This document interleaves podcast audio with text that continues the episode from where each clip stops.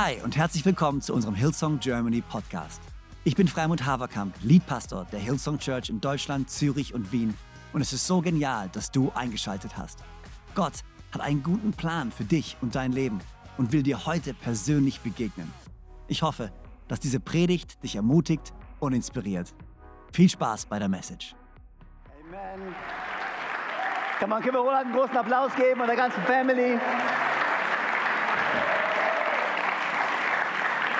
Wie genial, oder was für eine geniale Geschichte. Aus Wien, aus unserem neuesten Campus.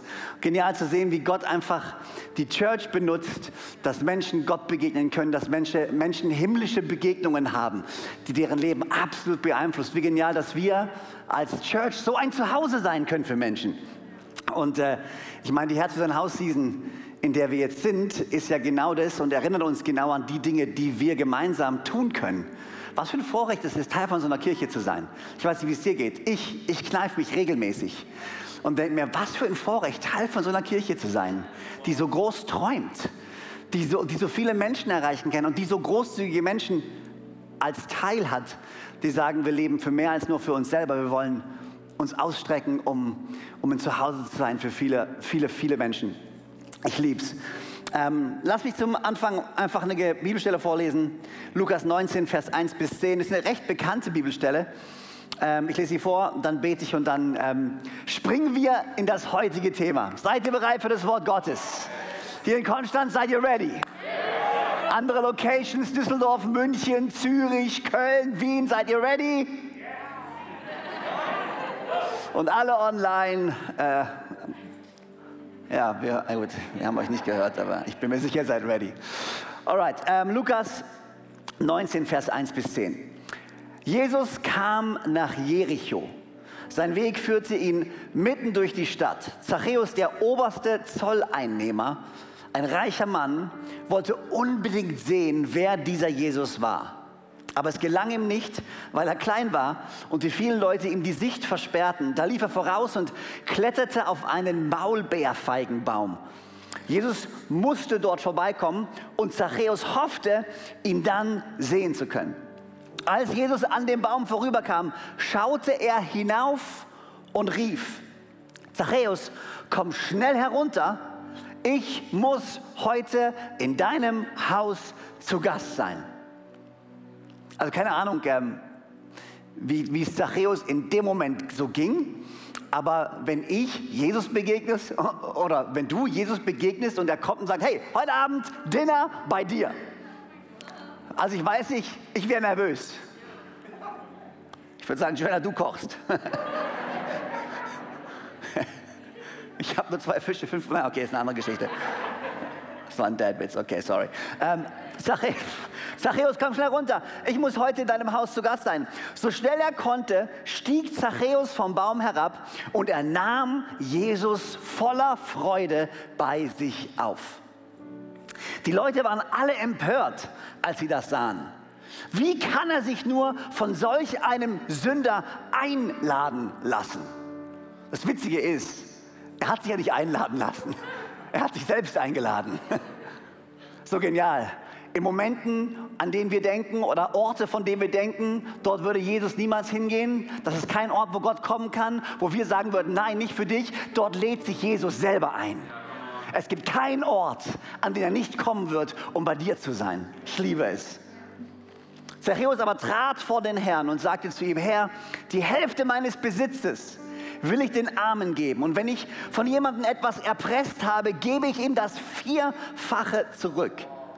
Da sagte Jesus zu Zachäus, der heutige Tag hat diesem Haus Rettung gebracht. Denn, fügte er hinzu, dieser Mann ist doch auch ein Sohn Abrahams.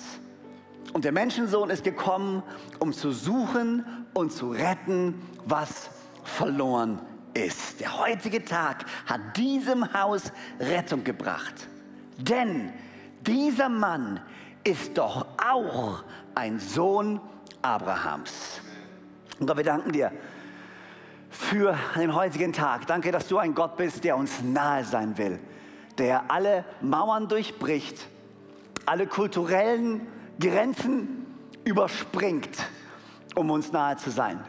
Danke, dass du uns liebst und ich bete in diesen nächsten paar Minuten, dass du zu uns sprichst. Gott, dass du durch deinen Heiligen Geist wirkst in diesem Moment. Gott, wir wollen von dir hören, von dir inspiriert werden. Wir wollen, Heiliger Geist, dass du uns veränderst, dass wir aus diesem Gottesdienst herauslaufen, eine Berührung mit dir hatten und verändert sind für die Ewigkeit. In Jesu Namen. Und alle sagen gemeinsam Amen. Amen. 2001, es war Juli 2001, war ich zum allerersten Mal auf der Hillsong Conference in äh, Sydney. 2001 war das Jahr, an dem ich auch gerade angekommen war in Sydney als äh, Student. Es ist 20 Jahre in der Tat her.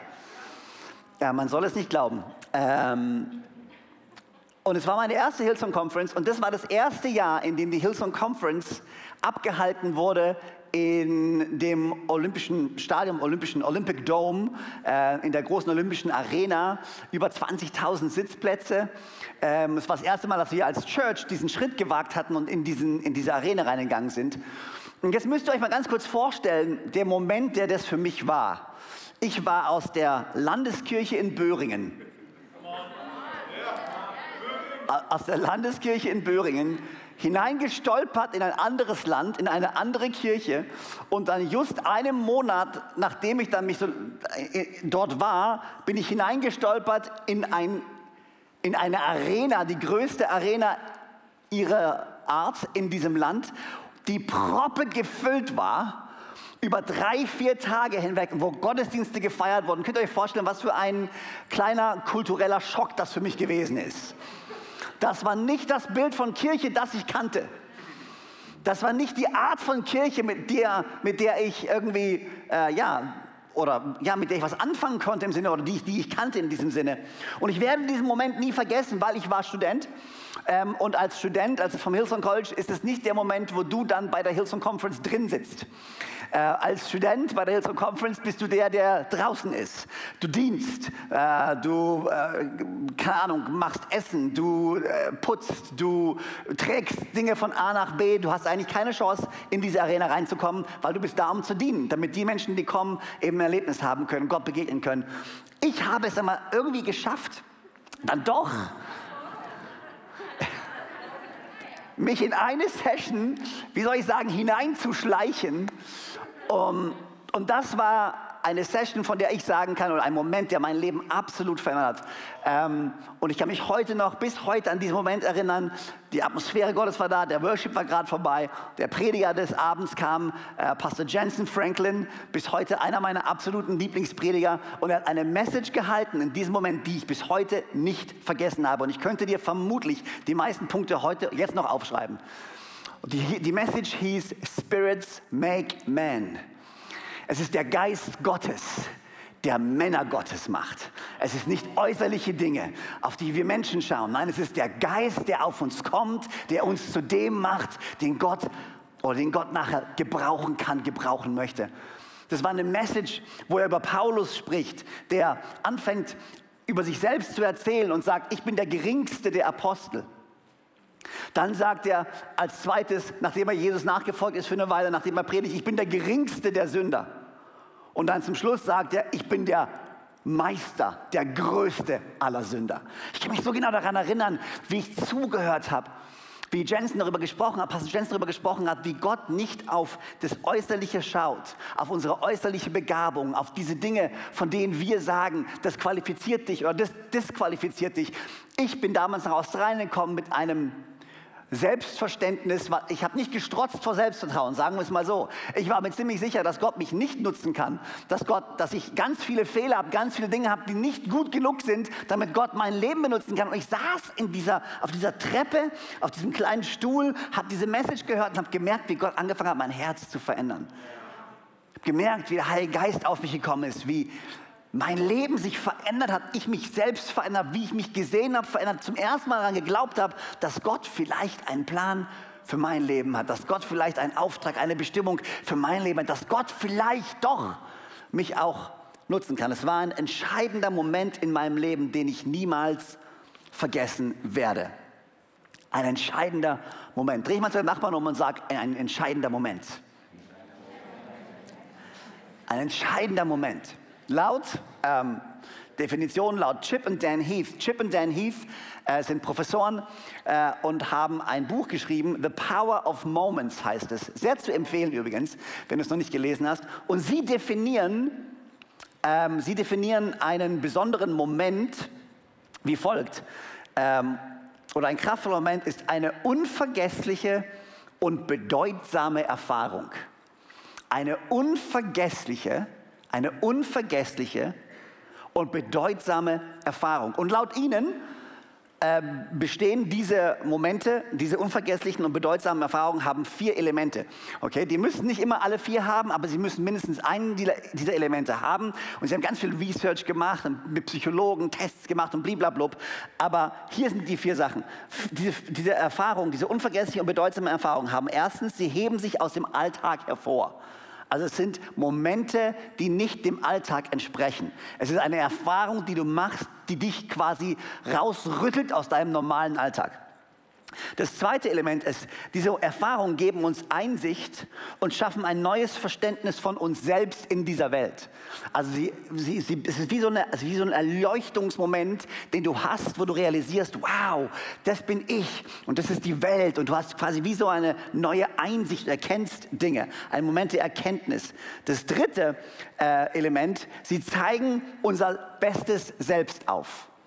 Also laut Ihnen, wenn du eine unvergessliche und bedeutsame Erfahrung hast, ist das meistens eine Erfahrung, die dich zeigt oder die dich im besten Licht zeigt oder die, dich, die dir ein Bild gibt davon, vielleicht nicht wer du bist, aber wer du bestenfalls sein kannst.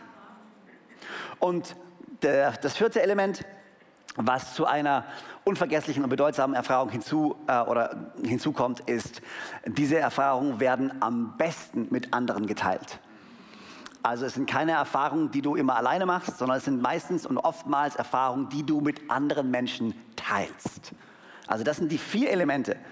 Und ich habe mir das alles durchgelesen und habe mir gedacht, wow, das hört sich alles richtig gut an.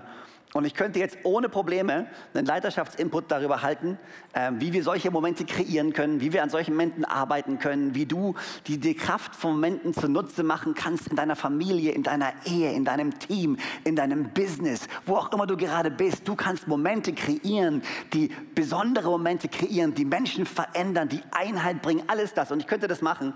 Und da ist auch überhaupt nichts Schlechtes dran. Ich glaube, wir alle sollten daran arbeiten, Momente zu kreieren. Das ist eine von den Sachen, die Joanna und ich gesagt haben, was wir wirklich tun wollen die nächsten fünf Jahre. Unsere Kinder sind mittlerweile groß. Äh, unsere älteste wird 18, unsere mittlere ist 16, unsere jüngste wird 12. Und wir merken, wie die Zeit so dahin, dahin, äh, dahin, wie sagt man? Schwindet. Keine Ahnung, gell? Naja, ähm, alles schwindet über die Zeit, außer die Fettpolster, die schwinden nicht. Aber also jedenfalls bei mir. Aber gut, das ist ein anderes Thema, darüber reden wir jetzt nicht. Aber, und wir haben gedacht, hey, weißt du, ich weiß nicht, wie viele Jahre wir noch haben in dieser Welt äh, mit unseren Kindern zu Hause. Lass uns Momente kreieren. Lass uns Erinnerungen schaffen.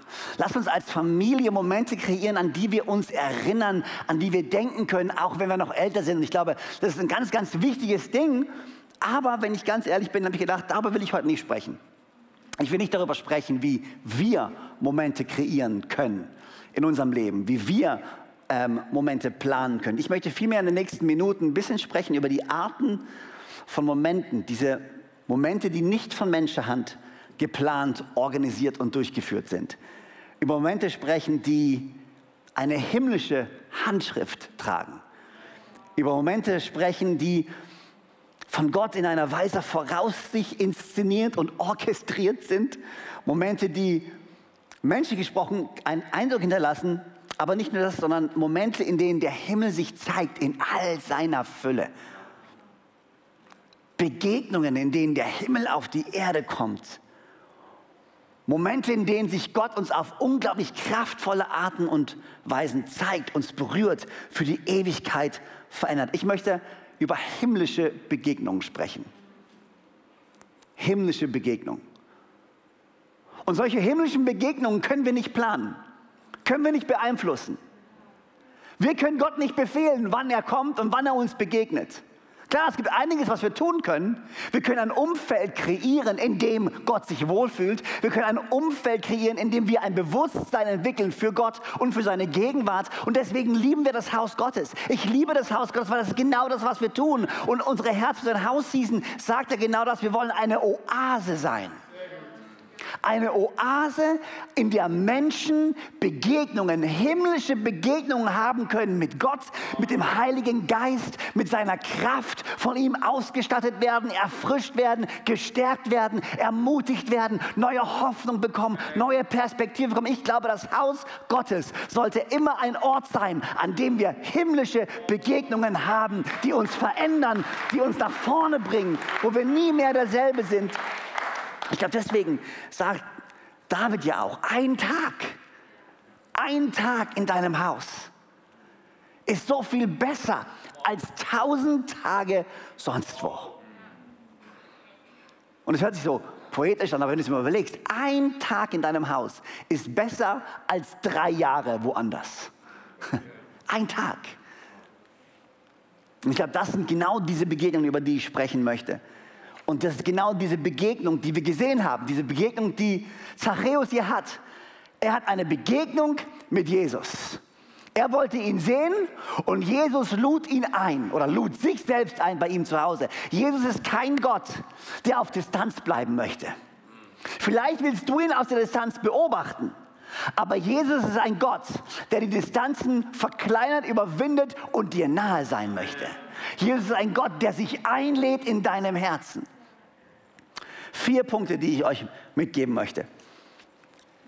Vier Punkte, was himmlische Begegnungen sind und was diese himmlischen Begegnungen mit uns machen. Seid ihr bereit dafür? Alright, hier ist Punkt 1. Alle sagen erstens. Himmlische Begegnungen sind Momente der Umkehr. Himmlische Momente oder himmlische Begegnungen sind Moment, Momente der Umkehr. Und wir können es ganz klar sehen in Zachäus.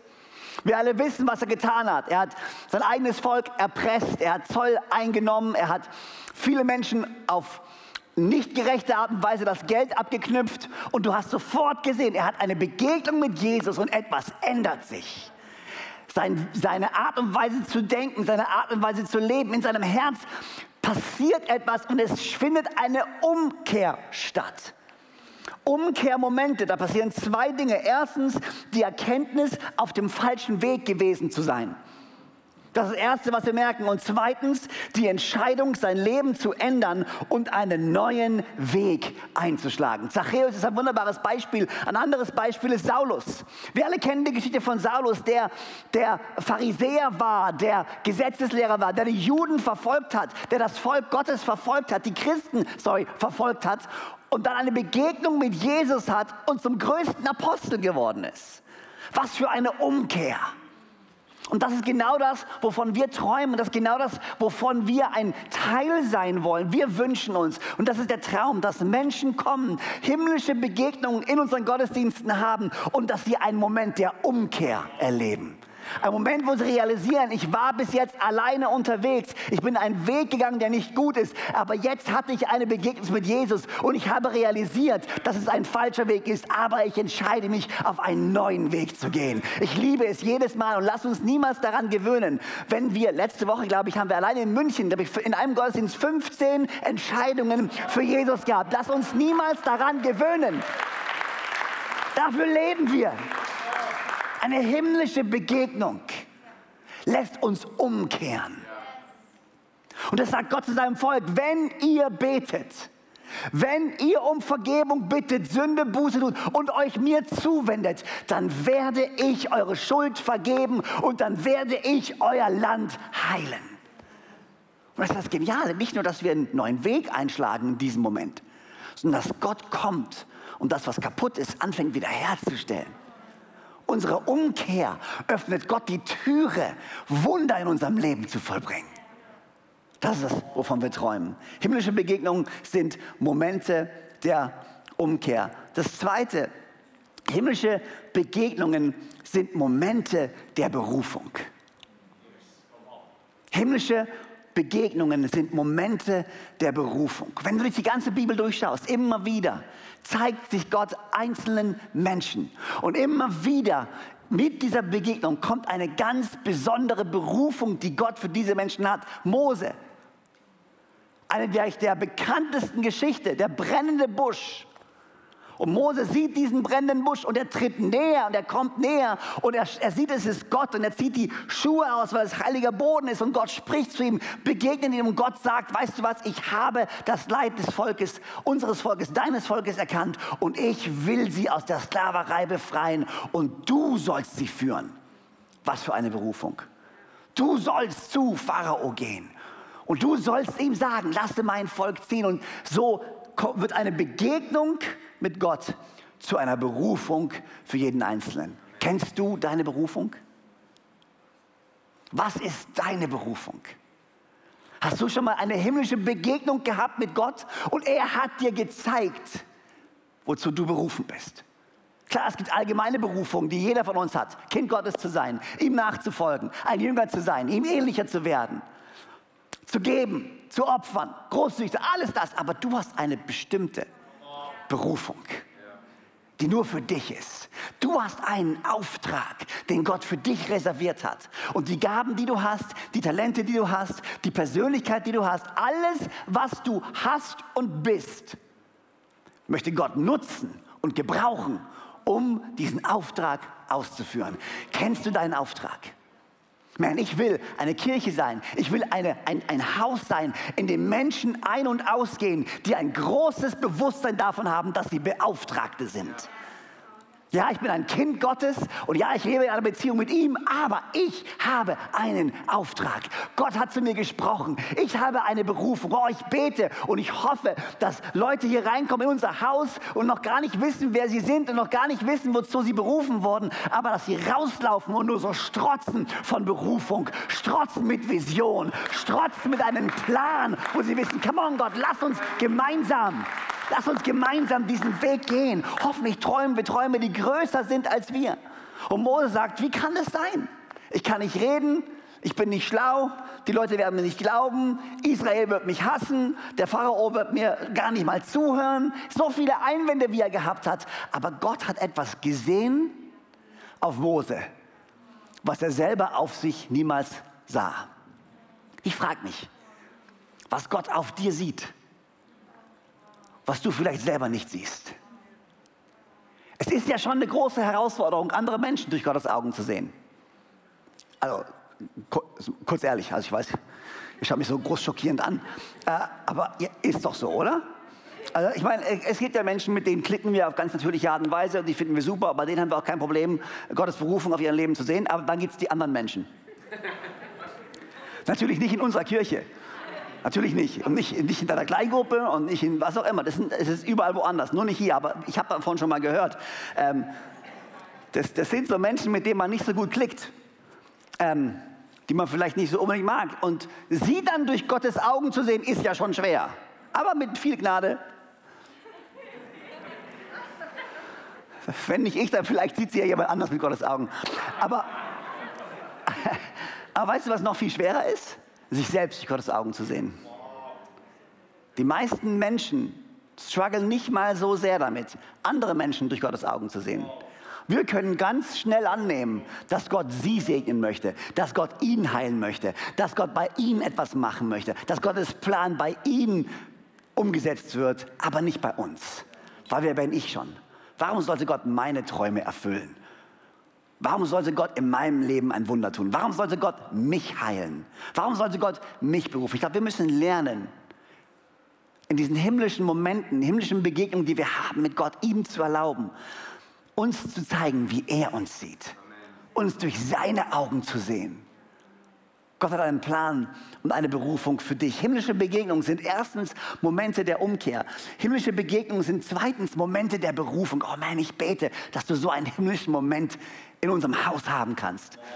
Und dass wir ein Haus bauen, wo genau das passieren kann. Das dritte, äh, himmlische Begegnungen setzen Gottes Plan in Bewegung. Himmlische Bewegungen setzen Gottes Plan in Bewegung. Sie sind viel mehr als nur ein, eine Begegnung oder ein Moment. Ich glaube, ein himmlischer Moment führt dich zum nächsten himmlischen Moment und führt dich zum nächsten himmlischen Moment. Und bevor du dich versiehst, hast du ein himmlisches Momentum. I know, right? Das habe ich mir gerade ausgedacht. Das steht noch nicht mal hier. Es kam einfach so.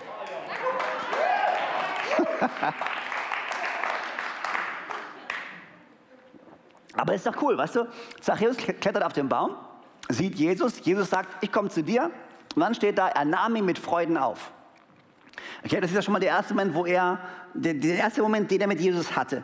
Und dann kommt der nächste Moment, aber in seinem Haus wo er sagt, weißt du was, ich habe erkannt, mein Weg ist falsch, ich gebe die Hälfte von meinem Besitz in Armen und das Vierfache denen zurück, die ich erpresst habe. Das war der nächste Moment. Und dann kommt der nächste Moment, wo Jesus sagt, weißt du was, nicht nur du, sondern dein gesamtes Haus hat Rettung erfahren in diesem Moment. Ein Moment führt zum nächsten Moment führt zum nächsten Moment, führt zum nächsten Moment. Wir müssen verstehen, dass diese himmlischen Begegnungen, die wir haben, nicht nur uns selbst betreffen, sondern die Menschen um uns herum beeinflussen und Dinge sich verändern. Bei Zachäus können wir sehen im Alten Testament Samuel.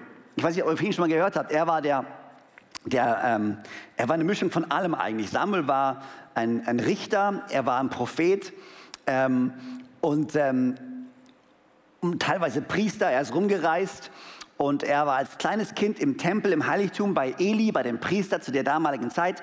Und Gott hat eine Begegnung mit ihm, Gott ruft ihn. Vielleicht kennt ihr die Geschichte, er ruft ihn, Samuel wacht auf, denkt, oh, Eli hat mich gerufen. Also nicht Eli Ursache in, in München, sondern Eli, der aus der Bibel. Äh, und er geht, zu, er geht zu Eli, dem Priester, hey, hast du mich gerufen? Und der Priester sagt, nö, habe ich nicht, leg dich wieder schlafen, du nervst. Ähm, und, all, und alle, alle Eltern, alle Eltern wissen, Amen. Das ist so, nein, nein, die kommen hier, ich, nein, nein. Ähm, Samuel legt sich, Samuel legt sich schlafen, der Gott ruft ihn, hey, okay, Eli, du hast mich gerufen, das Ganze passiert dreimal und dann sagt, und dann realisiert Eli, hey, warte mal, ich bin es nicht, der dich ruft, es ruft, Gott ruft dich. Das nächste Mal, wenn er dich ruft, sag, Herr, dein Diener hört. Und dann entsteht diese Geschichte und Samuel hört, was Gott ihm sagt und Samuel teilt es mit Eli und all das soll passieren und dann steht dort geschrieben, dass Gott bei Samuel ist und Samuel wird dann zu der Person, die den ersten König salbt. Er, er, er salbt Saul als König, dann salbt er David zum König.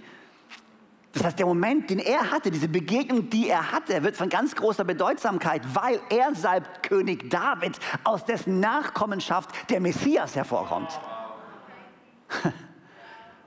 Das heißt, dieser eine Moment hat riesen Auswirkungen auf uns heute noch. Wir profitieren davon, dass Samuel damals eine Begegnung mit Gott hatte. Deine Nachkommen werden davon profitieren, dass du heute eine Begegnung mit Gott hattest. Deine Familie, deine Freunde, deine Kinder, deine Enkelkinder werden davon profitieren, wenn du eine Begegnung mit ihm hast. Das ist unser Traum, dass Gottes Plan bei dir anfängt, aber nicht bei dir aufhört, sondern viel weiter geht. Himmlische Begegnungen, himmlische Begegnungen sind Momente der Umkehr. Himmlische Begegnungen sind Momente der Berufung. Sorry, ich muss es ablesen. Himmlische Begegnungen setzen Gottes Plan in Bewegung. Und ist das vierte. Himmlische Begegnungen hinterlassen eine Spur. Himmlische Begegnungen hinterlassen eine Spur. Was meine ich damit? Ich liebe es, im Alten Testament zu lesen. Und ich liebe diese zwei Stellen und die will ich ganz kurz vorlesen. Ähm, sind beide im Exodus. Das, beim ersten, ähm, bei der ersten Stelle sind ein paar Verse. Ähm, Exodus 12, 24 bis 27 und das zweite ist Exodus 13, 14 bis 16. Ganz kurz Background zu geben. Das erste, da geht es ums Passafest. Das Passafest ist das Fest, was die Juden einmal im Jahr feiern.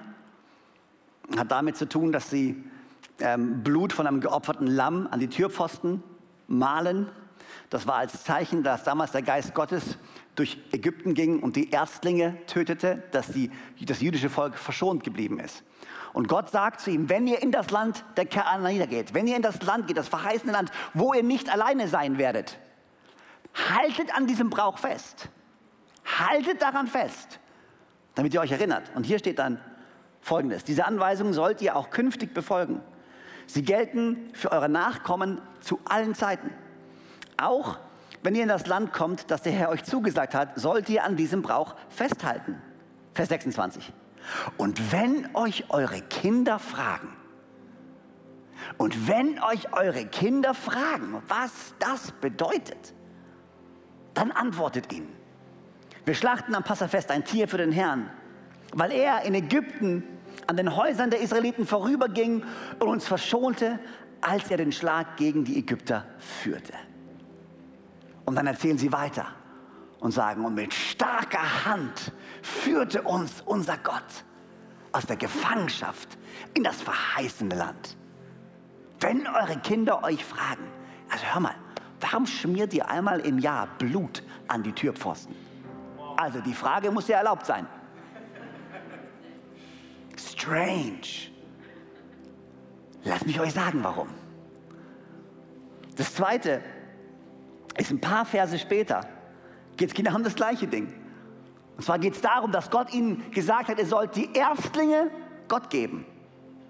Die ersten Früchte, die erstgeborenen Tiere und für die erstgeborenen Söhne sollt ihr als Ersatz ein Opferlamm geben. Ein Tier opfern. Die Erstlinge sollen euch gehören. Und dann steht hier wieder, Exodus 13, Vers 14, wenn eure Söhne euch dann künftig fragen werden, warum ihr diesen Brauch befolgt, dann sagt ihnen, dieser Brauch geht zurück auf die Zeit, als der Herr uns mit starker Hand aus Ägypten, wo wir Sklaven waren, herausgeführt hat. Damals weigerte sich der Pharao hartnäckig uns ziehen zu lassen und deshalb tötete der Herr alle Erstgeborenen in Ägypten unter den Menschen wie unter dem Vieh. Deshalb opfern wir dem Herrn jede männliche Erstgeburt. Unsere erstgeborenen Söhne aber kaufen wir durch ein Ersatzopfer frei. Dieser Brauch hat für euch dieselbe Bedeutung wie die Zeichen am Arm und auf der Stirn, denn mit starker Hand hat der Herr uns aus Ägypten herausgeführt. Himmlische Begegnungen hinterlassen eine Spur, hinterlassen eine Erinnerung, werden zu einem Referenzpunkt für die Zukunft, an dem wir uns halten können. Wissenschaftler haben festgestellt, dass ein Riesenbestandteil deiner mentalen Gesundheit, Gesundheit mit deinen Erinnerungen zu tun hat. Depressionen kommt von der Tatsache, dass Menschen es nicht mehr schaffen, sich an gute Dinge zu erinnern. In dem Moment, wo man es schafft, einen depressiven Menschen aus dem Kreislauf der schlechten Gedanken und schlechten Erinnerungen herauszubrechen, neue Pfade in seinem Gehirn zu kreieren von guten Erinnerungen, in dem Moment brichst du die Depression deine mentale Gesundheit. Und Wissenschaftler finden das heraus und ich denke mir, wie genial, das ist neueste Wissenschaft. Und du gehst zurück zu einem der ältesten Bücher der Bibel. Und Gott sagt, das ist keine Neuigkeit für mich. Natürlich, wenn eure Kinder euch dann fragen, dann erzähl ihnen, warum macht ihr das? Warum macht ihr das? Warum macht ihr das? Warum macht ihr das? Warum? Ich hatte eine Begegnung mit Gott. Ich hatte eine himmlische Begierde. Ich hoffe und ich bete, dass unser Leben noch Fragen aufwirft. Lass mich es nochmal sagen. Ich hoffe, dass mein Leben und dass dein Leben Fragen aufwirft bei unseren Kindern. Warum gehen wir jeden Sonntag in die Kirche? Es wäre doch so viel leichter, zu Hause zu bleiben auf der Couch. Warum geben wir unseren zehnten Teil? Warum dient ihr? Warum opfern wir? Warum machen wir dieses Herz- oder Hausding überhaupt? Was soll denn das? Lass mich dir erzählen, warum. Gott hat mein Leben genommen, es um 180 Grad gedreht. Er hat jemanden genommen, der tot war und hat ihm Leben gegeben, Hoffnung gegeben. Er hat seinen Sohn Jesus Christus für mich gegeben, mein ein komplett neues Leben geschenkt, mich wiederhergestellt. Deshalb Deshalb lebe ich jetzt ein Leben, wo es nicht nur um mich geht. Deshalb gehe ich in die Kirche, deshalb diene ich, deshalb gebe ich, deshalb bin ich großzügig, deshalb möchte ich all das tun. Warum? Hey, lass uns eine Kirche sein, die auch in Corona-Zeiten nicht zu einer Kirche wird, die vergisst, was Gott alles Gutes getan hat.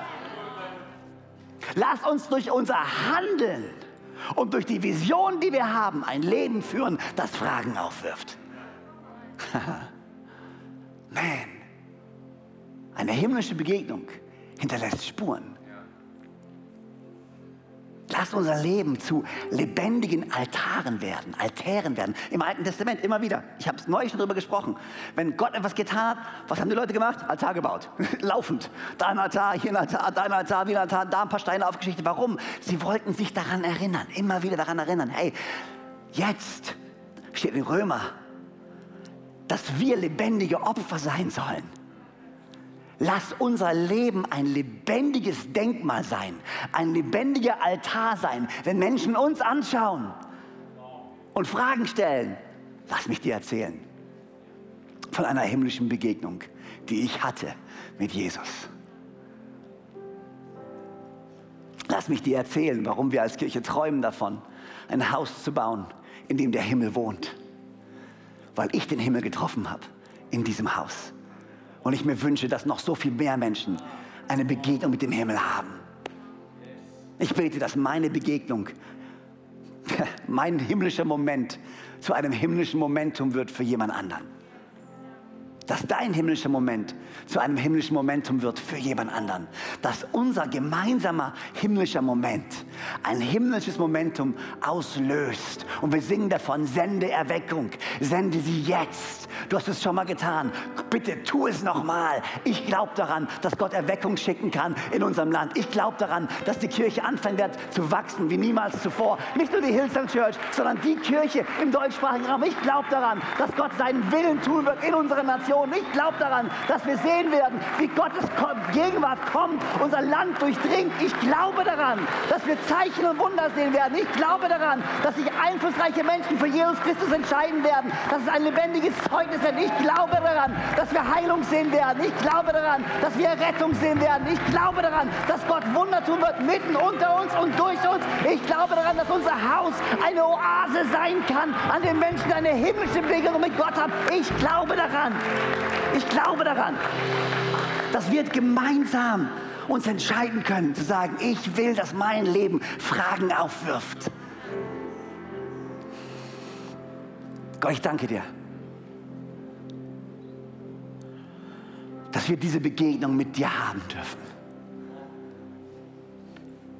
Danke, dass diese himmlischen Begegnungen nicht basieren auf